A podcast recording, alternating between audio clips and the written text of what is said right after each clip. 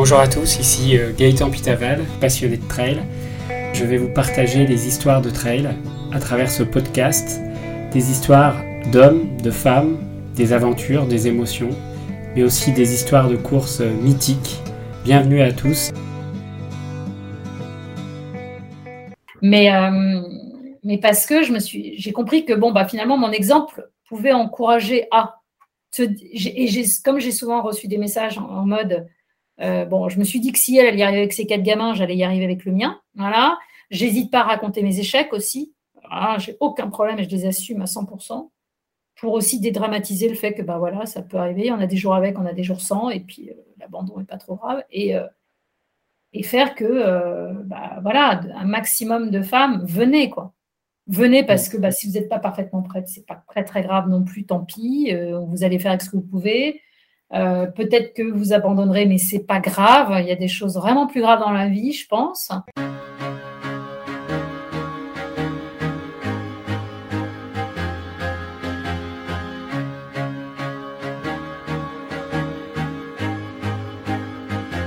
Bonjour à tous, bienvenue dans ce nouvel épisode de Trail Story. Aujourd'hui, je suis ravi d'accueillir une journaliste et traileuse qui est à la fois très engagée pour la cause féminine dans le sport. J'ai le plaisir d'accueillir Cécile Bertin. Bonjour Cécile, tu vas bien? Oui, bonjour Gaëtan. Oui, très bien, merci. Alors Cécile, est-ce que tu pourrais te présenter pour nos auditeurs et auditrices, nous dire qui tu es, de quelle région tu viens et depuis combien de temps tu as mis le pied dans la course à pied et le trail? Bah déjà, je vais avoir 52 ans déjà, on va commencer par l'âge. Euh, j'ai commencé en fait à courir euh, maintenant, on va dire sérieusement, euh, il y a 16 ans pratiquement. Ouais, alors on va dire 15 plutôt parce que 16 c'est un peu ambitieux, je, je, trottinais vraiment. Et en fait, ce qui s'est passé, c'est que j'ai commencé à courir uniquement pour moi et dans l'idée de courir le marathon de New York un jour, voilà, comme un défi sorti de nulle part. Et euh, ce qui s'est passé, c'est que euh, bah, j'ai d'abord couru un marathon en France pour voir si je survivais. Et là, je découvre en fait euh, qu'on était très peu de femmes. Et ça, ça a été ma grosse surprise. Parce qu'en fait, n'ayant aucune culture sportive, aucune connaissance de rien, aucun passif et tout, je ne connaissais pas l'histoire de Catherine Switzer, par exemple. J'en avais aucune idée. En fait, je, je, me suis vraiment à aucun moment posé la question. Sauf que voilà, le départ de la course, je me dis, mais où sont les femmes? Comme dans la chanson, quoi. Euh, et, donc là, du coup, je m'intéresse un peu plus au sujet. Et assez vite, je comprends que euh, bah, y avait encore des blocages, pas mal de blocages chez les femmes, de euh, pas forcément courir, puisque ça on le sait, les statistiques le prouvent assez, les femmes courent, mais n'osent pas forcément prendre le dossard, c'est-à-dire basculer dans la compétition entre guillemets, parce qu'on est bien d'accord que je voilà, j'ai pas du tout moi basculé dans ce que j'appelle la compétition, hein. mais euh, bah, je me suis dit il faut que je fasse quelque chose là-dessus. Et euh, c'est comme ça que j'ai créé en fait à l'époque un site un, site qui s'appelait Courir au féminin. Euh, site que j'ai lancé de façon entre guillemets un peu professionnelle parce que dans mon ancienne vie pro, je travaillais bon, dans la communication et tout. Ouais, j'étais à ce moment-là, je voulais le dire, j'étais en arrêt, enfin, j'étais en congé parental d'éducation pour mon quatrième. Donc j'étais à la maison et, euh, j'ai lancé le site. Ça a eu énormément de succès, faut quand même dire les choses à l'époque, parce que j'avais un monopole tout simplement avec moi. Donc c'était en soi, c'était pas très compliqué d'avoir du succès.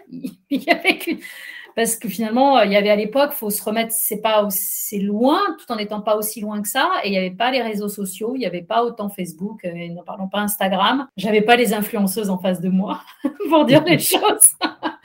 et, euh, et, donc le site a fonctionné. Le site a fait que euh, j'ai eu pas mal d'articles dans la presse, la presse féminine, et un article dans Elle a entraîné un coup de téléphone d'une maison d'édition qui m'a contacté parce que sur le site, j'écrivais déjà pas mal, et pour me proposer d'écrire un livre. Et ce livre-là a euh, bah, changé ma vie, parce que finalement, à la fin de ce congé parental, je ne suis pas retournée dans mon ancienne vie professionnelle. Et j'ai commencé à écrire, à écrire des livres, à écrire des articles dans la presse running euh, qu'on connaît tous. Et euh, on a lancé, on a même lancé un magazine qui s'appelait Running pour elle en son temps, euh, qui hélas n'est plus en kiosque, mais je ne désespère pas qu'il revienne un jour. Et voilà. Et donc, bah, j'ai commencé à faire du trail et ainsi de suite. Donc voilà, et j'ai fait le tour du monde. Je crois pouvoir dire que j'ai quasiment couru partout parce que euh, j'ai vraiment couru dans beaucoup, beaucoup d'endroits, à titre perso et à titre pro. Voilà. Alors, je crois que tu, as débuté avec le raid Amazon et là, tu as eu l'envie de, te lancer ce défi du marathon de New York, c'est ça? C'était vraiment, ça a vraiment été le truc qui a enclenché parce que j'étais tellement euphorique d'avoir survécu à ça, quoi. Et puis, euh, et puis après, je crois que le raid Amazon était particulier parce que le raid Amazon, c'est un truc donc en équipe. Donc là, l'idée était le collectif. Puisque en fait, je me suis retrouvée la troisième, il fallait une troisième absolument. Donc, c'était pas un projet perso forcément. C'est c'est un projet où j'ai dépanné en gros. Il se trouve que j'ai survécu et j'étais agréablement surprise d'avoir survécu. Et c'est en rentrant que là, j'ai eu envie de me lancer dans un projet qui était perso, qui n'était que pour moi. Euh, me prouver que j'étais capable de faire quelque chose euh, complètement dingue pour quelqu'un qui faisait pas de sport du tout. J'ai vraiment, c'était ça, c'est-à-dire que c'était un défi euh, en n'ayant aucune idée de, de ce que ça allait engendrer derrière, très honnêtement, à aucun moment j'aurais imaginé qu'un jour, enfin, je, serais au départ ou du marathon des sables ou des trucs comme ça. Je n'étais vraiment pas dans cette idée de, processus. Hein. Il y avait vraiment ça, et, puis assez vite, euh, bah, en fait, j'ai mis, j'ai mis un doigt, et puis le bras est venu, et tout le reste, quoi.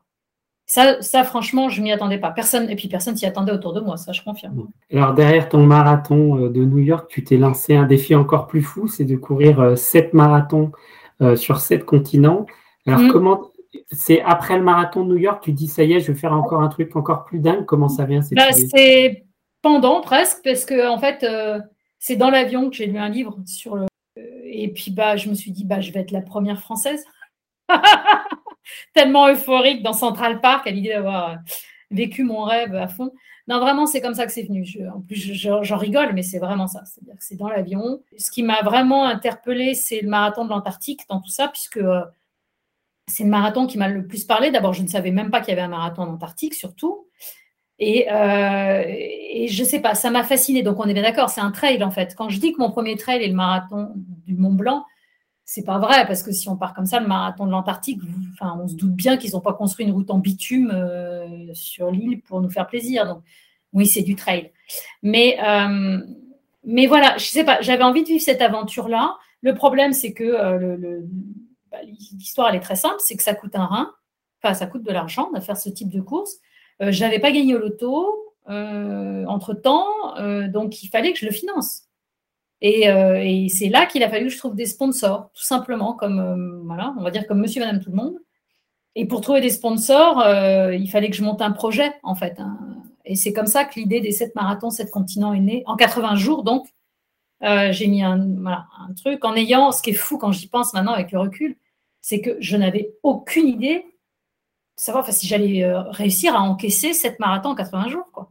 Bon, aujourd'hui, ça me, fait ça me fait marrer, mais euh, à ce moment-là, je dirais à aucun moment, et surtout, je suis allée voir des sponsors en n'ayant absolument pas la preuve que j'étais capable d'encaisser enfin, ces, sept marathons-là, et euh, j'en ai enchaîné deux à huit jours.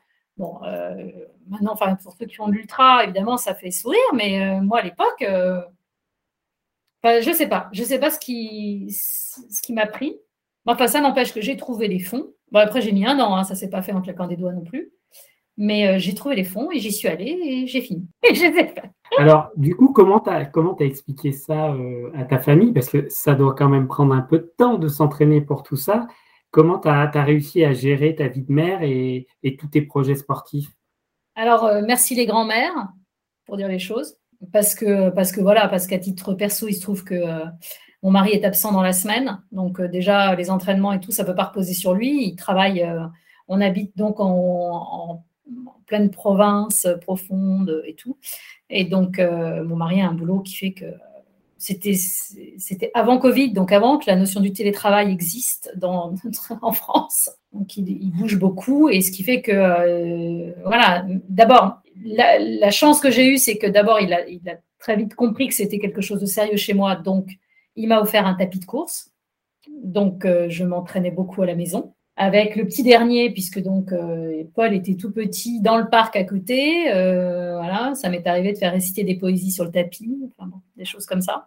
ça, c'est ce qui m'a sauvé. C'est vrai que très clairement, moi, j'ai vraiment débuté là-dessus. Quand je faisais beaucoup de séances sur tapis à la maison, c'était le plus simple. Et, et le week-end, quand, quand, mon mari était là, je partais faire ma sortie longue parce qu'à l'extérieur. Mais je prenais l'air le week-end quand il était là pour prendre le relais. Donc il y a eu ça. Après, on va pas se mentir. J'ai l'honnêteté de dire que franchement, si j'en avais pas fait mon métier, je sais pas comment ça serait passé. Je pense que vraiment, ce qui a changé la donne chez nous, c'est que clairement, c'est devenu un, travail pour moi. C'est-à-dire qu'il y a aussi. Ta passion et c'est transformé. Ma passion, mais, euh, mais aujourd'hui, j'ai quand même la, très grande majorité des courses que je fais, j'y vais pour le travail. C'est-à-dire que c'est dans le mm. cadre de mon métier de journaliste. Mm. Si c'était resté uniquement une passion, euh, je pense que en... ça serait été un peu plus compliqué à la maison.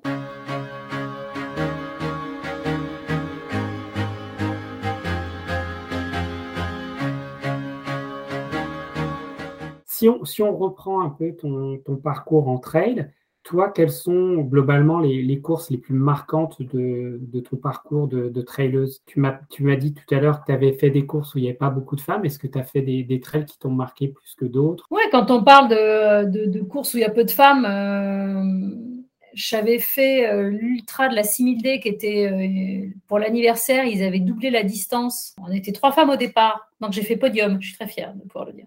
Bon, je suis dernière hein, de la course, mais j'ai fait podium. Non, non, mais voilà, c'est des choses qui, euh, qui me sont vraiment arrivées, euh, d'être vraiment très peu de femmes. Euh, mais même, je vois, c'était mon premier trail, c'était le marathon du Mont Blanc, tout simplement, enfin, un trail montagneux. Et bon, bah, déjà au départ, j'ai bien vu qu'on n'était pas beaucoup. Et j'ai surtout vu la, la différence, c'est au comportement des bénévoles qui limite vous appelez par votre prénom à chaque ravito parce qu'on était tellement peu de femmes qu'on était bichonnés et, euh, euh, vraiment on était traités différemment parce qu'on était euh, encouragés et, et, voilà. Et chouchoutés par toute l'équipe qui était tellement contente d'avoir des filles. Donc c'est vrai que ça m'est arrivé. Après c'est surtout quand j'ai surtout vu la différence quand j'ai voyagé parce que c'est là que j'ai découvert que finalement il y avait plein de pays où il y avait des femmes. En fait c'était quand même assez un truc français euh, parce que bah, je suis allée aux États-Unis, ne serait-ce que ça, courir. Et puis euh, là, j'ai vu qu'on était 50% de femmes. Donc je me suis dit, euh, et même sur Ultra, très souvent, on était 35-40% de femmes. On n'était pas à la parité, mais pas loin. Donc ça change complètement la donne. Parce que l'organisateur tient compte du fait qu'il y ait des femmes, surtout.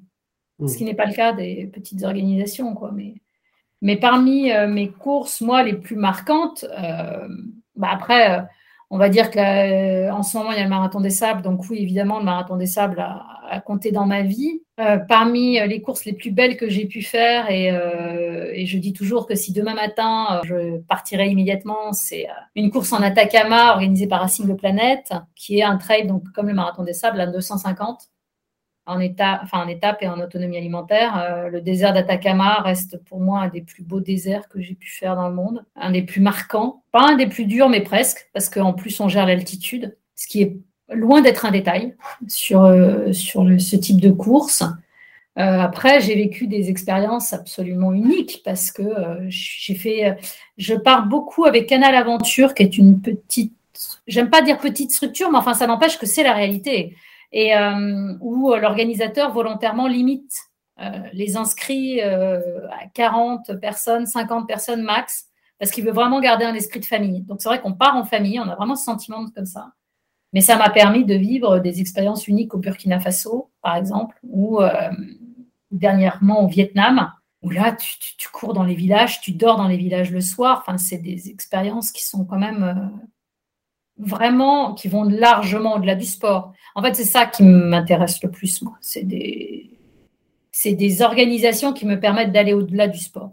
Et le fait que, euh, bah, c'est vrai que dès qu'on est en plus petit comité, par la force des choses, euh, on rencontre des gens, on fait. Euh, c'est plus facile parce que le contact est forcément plus facile. On est en petit comité, donc c'est un mmh. peu plus simple. Et généralement, les profils des personnes qui s'engagent sur type de course sont c'est souvent super intéressant. c'est souvent des profils un peu atypiques. Et, euh, et voilà. Et quand tu es comme moi une raconteuse, tu te régales. Alors toi, tu justement suite à toutes tes aventures très lesses, tu as écrit des plusieurs livres hein, sur euh, le running au féminin et le trail euh, au féminin. Dans ces livres, qu'est-ce que ça t'apporte, toi, et qu'est-ce que tu as envie de transmettre? Bon, on, tu nous as, on, a, on a pressenti ton engagement pour la cause féminine dans, le sport, mais qu'est-ce que ça t'a apporté au, fil des années, cette écriture? Bah, Déjà, euh, ce qui est euh, vraiment pour moi le truc le plus fort et enfin, je ne m'attendais pas forcément, c'est tous les messages que je reçois en fait. Je reçois toutes les semaines via les réseaux sociaux ou via, mon, enfin, via mon site directement des femmes qui m'écrivent pour me dire voilà, si je viens de réussir telle course, cette médaille de mon premier marathon, je vous la dois, euh, des histoires comme ça. Enfin, vraiment, c'est quelque chose. Je ne m'attendais pas du tout à ça. Donc, il faut pas se mentir, c'est hyper valorisant. C'est gratifiant au possible parce que euh, déjà, les gens, en gros, font l'effort d'écrire. Ça, c'est un truc. Euh, mon premier, donc mon tout premier livre, la maison d'édition avait reçu, des lettres parce que finalement, bah, pareil, à l'époque, envoyer des mails n'était pas aussi simple et machin. Et ils avaient reçu des lettres papier, des gens qui avaient fait l'effort d'écrire un mot. C'est vrai que c'est un truc, enfin, bon, voilà, même moi, euh, j'ai pourtant des auteurs préférés ou tout ce que tu veux, mais j'ai jamais fait l'effort, quoi. De, ou, voilà, je l'ai jamais fait, de, d'écrire à l'auteur, de, pour transmettre, euh, en gros, ses remerciements. Enfin, c'est un truc qui est hyper fort. donc, ça m'a encouragé à continuer, ça, c'est, très clair. J'ai même reçu, bon, je vais la raconter, l'anecdote, parce que euh, ça avait beaucoup fait rire. Euh, on a reçu, j'avais reçu la lettre d'un, monsieur qui me disait que, qu'il pouvait m'écrire pour me remercier parce que j'avais sauvé son couple. parce qu'il courait et que euh, sa femme en avait ras-le-bol. Et donc un jour, il lui a offert mon livre et une paire de baskets. Et elle a lu mon livre et elle a mis des chaussures et elle est allée courir avec lui. Et maintenant, ils partageaient euh, la course à pied ensemble alors qu'il n'avait jamais réussi à la motiver et tout, et machin. Et donc voilà. Donc ça, j'avais trouvé ça tellement adorable que prennent le temps d'écrire euh, ces cinq lignes pour me, pour me remercier. Voilà, donc ça, c'est genre c'est des petites histoires, mais qui sont quand même, euh, qui sont quand même très sympathiques. Ça aussi, puis ça a été, c'est ça la surprise de voir que euh, finalement, euh, au départ, clairement, c'est ce que je te disais, j'avais conscience que je visais le public féminin. Mais finalement, bah, avec les années, je me suis rendu compte que bah, finalement, j'inspirais aussi des hommes, guillemets, enfin, je n'avais pas forcément de côté aussi clivant que je ne le pensais. De, prime abord quand j'ai commencé à écrire. Et, euh, ça m'arrive très souvent d'avoir, euh, voilà, d'être aussi arrêté sur des courses par des messieurs pour des choses euh, qui me disent ah merci, ah, j'ai adoré votre texte sur et je me suis rendu compte qu'en fait, bah voilà, quand tu parles de, certaines courses, clairement à partir du moment où j'ai fait des ultras, hein, mais ça, voilà, ça inspire. En 15 ans, on a vu quand même évoluer le trail avec de plus en plus de femmes. Maintenant, on voit même des teams féminines qui se, qui se montent. Mmh. Toi, qu'est-ce que tu as envie de dire aux, femmes qui hésitent à se lancer d'entre elles Est-ce que tu as un message à leur dire euh, pour leur dire, euh, voilà, qu'est-ce qui peut euh, leur donner envie de, venir au trail? Est-ce que toi, tu as un petit message pour elles? Bah, déjà qu'il faut oser, qu'il faut il faut dédramatiser. je pense qu'il faut dédramatiser le premier dossard. c'est souvent la problématique. Alors c'est une problématique féminine quand même, qu'on le veuille ou non. Euh, j'aime pas stigmatiser, mais c'est quand même une réalité. Euh, ce que moi j'appelle le syndrome de la bonne élève. Donc la femme va vouloir attendre d'être absolument prête à 100% avant de se lancer. Ce qu'on voit beaucoup moins chez les hommes, qui ont tendance, eux, à euh, prendre un dossard faire comme leurs copains ou après une cuite à la bière. Mais euh, j'exagère, mais non, mais vraiment. Et c'est vrai que beaucoup de femmes, moi je l'entends très souvent, euh, elles me disent Ouais, mais comment t'as osé? Moi j'aurais la trouille de finir dernière. Ça, c'est un truc que j'entends très souvent. Qu'est-ce qu'on a à faire? Enfin, toute façon, si. Il y a toujours un dernier. Fille ou garçon, il y aura toujours un dernier. Il y a un premier, un dernier, c'est bien le principe. Qu'est-ce que ça peut faire? Au moins, t'es là et t'es finisher, quoi. Ça, c'est vrai que c'est quelque chose où je pense que euh, c'est une différence qu'il y a vraiment en France par rapport justement aux États-Unis, où il y a cette notion de juste de finisher qui est euh, bien ancrée dans leur mentalité. Alors qu'en France, bah, de toute façon, c'est facile. Je le donne, pareil, je donne souvent en exemple, mais c'est une réalité. Euh, moi, quand je cours à l'étranger, on me demande quel cours j'ai fini, surtout aux États-Unis. Quand je dis en France, c'est moins valable aujourd'hui puisque euh, je cours plus de marathon. Alors quand je courais des marathons, on me demandait quel temps j'ai fait. C'est forcément fallait qu'on te ramène à un chrono quoi. Donc euh, je pense que du coup cette notion là d'associer forcément dossard à performance fait peur. Et c'est idiot parce que euh, bah, déjà parce que voilà on les femmes ont tout à fait leur place et faut pas hésiter à venir. Et il y a quand même cette. Alors, je trouve que c'est un peu plus vrai dans le trail, c'est que dans le trail, on regarde moins la performance, je trouve, que sur la course sur route, où on parle plus là de plaisir, de nature, de mm. liberté, et de finir la course plus que être focalisé sur la montre. Et, c'est vrai que c'est une différence entre la course sur route et, le trail. Ah oui, ça de toute façon. Et puis, euh, mais, mais bon, ça n'empêche que euh, surtout si tu rallonges la distance. Les femmes vont te dire euh, Ah non, mais préparer, euh, enfin, préparer le marathon du Mont Blanc ou plus, encore plus, genre une 6000D. Ou je donne volontairement des courses, des exemples de courses que tout le monde connaît, tu vois, pour que les gens se projettent. Mais on se dire Ça va me demander des tonnes d'heures d'entraînement et de préparation. Comment je vais réussir à gérer et on en revient à la surcharge mentale, comment je vais réussir à gérer mon boulot, mon entraînement, ma famille, euh, je ne peux pas euh, sacrifier euh, machin. Enfin, on, en revient toujours à, ce qu'on entend et, ce qui est une réalité. À un moment, il faut, l'admettre. Enfin, je veux moi, oui, moi, il y a des séances d'entraînement qui, évidemment, ont sauté parce que j'avais un gamin malade ou parce qu'il y avait, enfin, je ne vais pas dire qu'il y avait une réunion parents-prof parce que j'y vais jamais, donc c'est mauvaise foi. Si jamais il y a les profs de mes enfants qui écoutent, je vais me prendre des mails en disant foutez de nous, Madame Bertin, vous n'êtes jamais venue. Mais euh, non, mais euh, des, voilà, des intervenants, on va plutôt dentistes et des choses comme ça. Voilà, il y a des moments où euh, c'est une réalité. Et, mais j'ai jamais stressé à l'idée de me dire, bah voilà, il me manquera une ou deux séances de préparation, c'est pas grave. Et j'ai le sentiment que ça, c'est assez féminin, quoi. De se dire, si je suis pas parfaitement prête, j'y vais pas. Donc du coup, bah, tu es jamais vraiment prête de toute façon.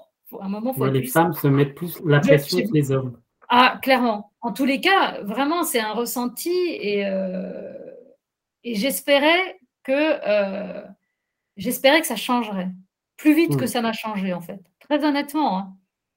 Parce que euh, je m'amuse régulièrement à entre guillemets lancer des sondages sur des groupes sur lesquels je suis, dans des groupes Facebook et tout, des groupes purement féminins. Et euh, bah voilà, pourquoi vous ne prenez pas de ça ou des choses. Et j'ai toujours, toujours les mêmes réponses. C'est-à-dire que ça, en 15 ans de temps, il n'y a pas eu de changement encore. on entend toujours la même chose.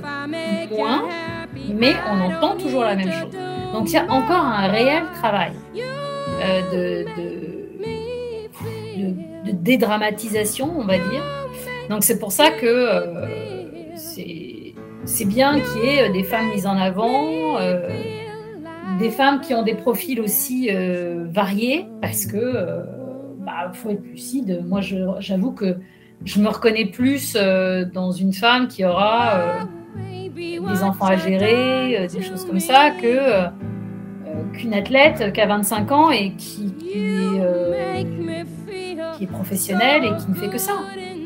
Ce qui est un reproche. Hein. C'est pour ça que je me suis, entre guillemets, mise en avant. Parce que c'était pas du tout ma volonté. C'est pas quand on, me connaît bien et quand on connaît ma personnalité, on sait que c'est pas du tout, euh, pas du tout un truc que j'apprécie. Mais, euh, mais parce que je me suis, j'ai compris que bon, bah finalement, mon exemple pouvait encourager à.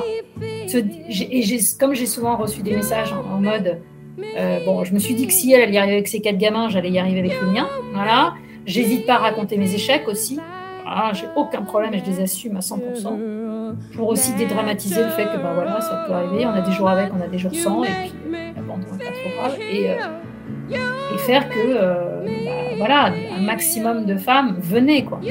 Venez parce que bah, si vous n'êtes pas parfaitement prête, c'est pas très très grave non plus, tant pis, euh, vous allez faire avec ce que vous pouvez. Euh, peut-être que vous abandonnerez, mais c'est pas grave. Il y a des choses vraiment plus graves dans la vie, je pense. Et, euh, et puis vous y en a, vous retirez forcément quelque chose de positif et vous apprendrez quelque chose pour la prochaine fois. J'en avais discuté avec Gilles Bertrand qui organise euh, des Templiers que tu connais sans doute. Et, et donc ce qu'il me disait, c'est que finalement, quand on regarde les arrivées des trails petite distance ou grande distance, finalement, l'effort à chacun son trail en fait. C'est ça qui est, qui est intéressant c'est que quelqu'un qui termine un trail de 7 km ou 13 km, en fonction de ses capacités, il pourra ressentir le même plaisir que quelqu'un qui va faire un ah, trail. Euh, et, ça, c'est vraiment quelque chose qu'il faut, euh, faut dire, je pense qu'il y a. Mais complètement. Non, non, mais alors ça, euh, je peux encore plus en parler, quoi. moi, je sais que après avoir cherché mes limites et pas mal été sur du très long, plus dans les, enfin, conscient de me dire, je vais aller me prendre une claque, pour voir jusqu'où je peux aller et tout. Euh, maintenant, avec le recul, euh, je prends énormément de plaisir sur des distances qui sont plus courtes. enfin vraiment, enfin je, le dis et, c'est vrai, moi finalement des MCC 40 km, ça me va très très bien. Juste la journée dehors, tu rentres à l'heure pour l'apéro à Chamonix, c'est nickel. Donc tu te lèves pas trop trop tôt non plus, l'horaire est bien. Donc 40 km avec beaucoup de dénivelé, c'est déjà pas mal. Hein. C'est déjà énorme, je trouve, et c'est largement suffisant. Non non mais blague à part, ouais, ouais j'ai vraiment, même moi j'ai eu j'ai raisonné comme ça. C'est-à-dire, j'ai vraiment diminué les distances et, euh, et je, je, prends de plus en plus de plaisir finalement à être sur, euh, sur des distances beaucoup plus abordables. Et c'est déjà énorme. Quoi. Les endorphines, on les produit super vite. Hein. Ça va vite, 40 minutes, même pas. Oui. J'aimerais aborder un point avec toi parce que mon podcast, il s'appelle Trail Story et partage d'émotions autour du trail. Et, et donc, la question que je voulais te poser, c'est au cours de tous tes trails, est-ce que toi, tu as une, une émotion euh, particulière sur un trail que tu aimerais nous partager, quelque chose qui a été très fort et que tu n'as jamais ressenti euh, nulle part ailleurs, une expérience trail, où tu t'es dit, là, là, ce que j'ai pris là, je le revivrai nulle part ailleurs Retrouvez tout de suite la suite de l'entretien avec Cécile Bertin, où elle nous parlera de ses plus beaux trails en Patagonie, dans le désert d'Atacama, mais également en Australie avec quelques péripéties. A tout de suite dans Trail Story. N'hésitez pas à nous retrouver sur tous nos réseaux sociaux, Facebook, Instagram, sur trailstory.fr également et surtout sur Apple Podcast. N'hésitez pas à nous noter 5 étoiles et à nous laisser un commentaire, ça nous fait extrêmement plaisir. Bonne aventure trail à vous